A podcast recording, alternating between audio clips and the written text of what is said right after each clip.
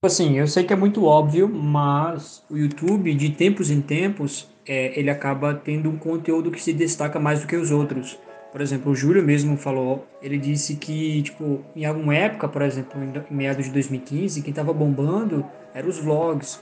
Quem tava bombando eram os daily vlogs, até que tudo bem que até hoje, na verdade, o daily vlog tá bombando mais hoje, né? Mas na época era assim, um boom do daily vlog. Só que quem fazia vlog assim com enquete, um negócio engraçado, com atuação que nele fazia, bombava muito. É tanto que o vídeo mais assistido do canal dele foi uma enquete, é, um vlog que ele fez, né? As indevidas gírias, alguma coisa do tipo, deu quase 30 milhões de visualizações. E ele fala que o YouTube já passou por uma época de futebol, de games, né? Ou seja, lá do, do, por exemplo, a primeira, eu acredito que a primeira grande onda do YouTube foi games, né? Minecraft, Minecraft e tal. E hoje tá vindo a nova onda desse no, no game, só que agora com Free Fire, né? Agora com outros jogos. Então, assim, o YouTube tem esses ciclos, então você tem que estar bem atento qual é o ciclo hoje. Por exemplo, hoje eu falo com toda certeza que o ciclo do YouTube é podcast.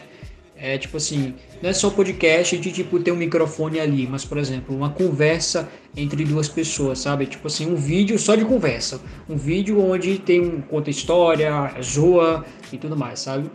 Mas aí tem vários, vários ciclos, né? Várias ondas, né? A gente pode falar assim também. Outros códigos muito pesados, por exemplo, o Corseiro falou um, que é o, o, o porquê, na verdade, como ele durou, ele está durando tanto tempo e com certeza vai durar muito mais no YouTube, né?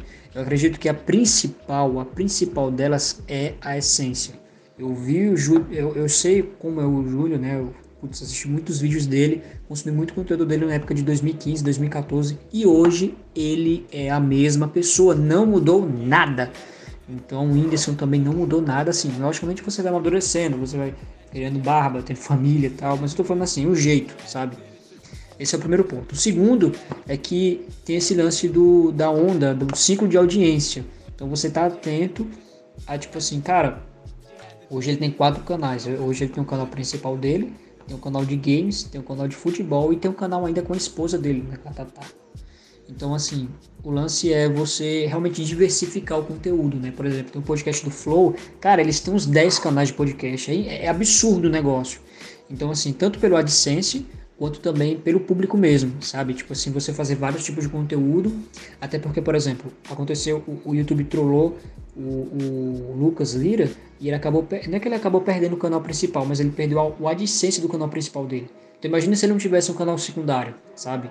Então é aquela coisa que o Casa mesmo diz, não depositar seus ovos numa cesta só, sabe? Tipo, você diversificar as coisas. É tipo fonte de renda, você não pode ter só uma, você tem que ter várias, porque se uma acaba tipo, sei lá, passando por um momento ruim ou acaba, você tem outras, sabe? E outra coisa que o Christian, que o Christian falou, que esse, ele pegou esse, é, desculpa, ele pegou esse código direto da TV, que é o seguinte, é, um cara falou do, do pânico para ele assim, olha Christian, chega, chega um determinado ponto é, em que você precisa voltar, que precisa, você precisa é, voltar a estaca zero. Ele deu um exemplo, por exemplo, é, lá na época do, do, do Pânico, não sei se você assistiu, bate o regaça. Daí chegou uma hora que eles pensaram que o que a galera queria ver era palco, era uma câmera boa, era uma iluminação, era um cenário, e eles investiram pesado nisso. Só que o que eles perceberam, o que ele percebeu na verdade, né, não todo mundo, mas esse cara percebeu, é que eles só precisariam ser eles mesmos. Então eles voltaram à estaca zero. Por quê? Porque chega um determinado ponto em você produzir conteúdo que se você não, não volta à sua essência, você acaba ficando uma, uma cara de palco sabe? Você acaba fingindo, você acaba é, não tendo prazer naquilo, você acaba realmente perdendo sentido. Tipo assim, no começo você fazia porque era legal, porque era engraçado, porque você gostava de gravar, porque você tinha prazer. Aí chega um ponto que você começa a fazer por dinheiro, que você começa a fazer pelo patrocínio, que está é, pressionando vídeos, e isso e aquilo. E o que ele quis então, basicamente falar é que você precisa ter um, um, uma causa, sabe? Um, um, lance muito forte em você para você gravar vídeos, para você fazer conteúdo. Na verdade é para vida, né? Acho que ele falou sobre propósito sem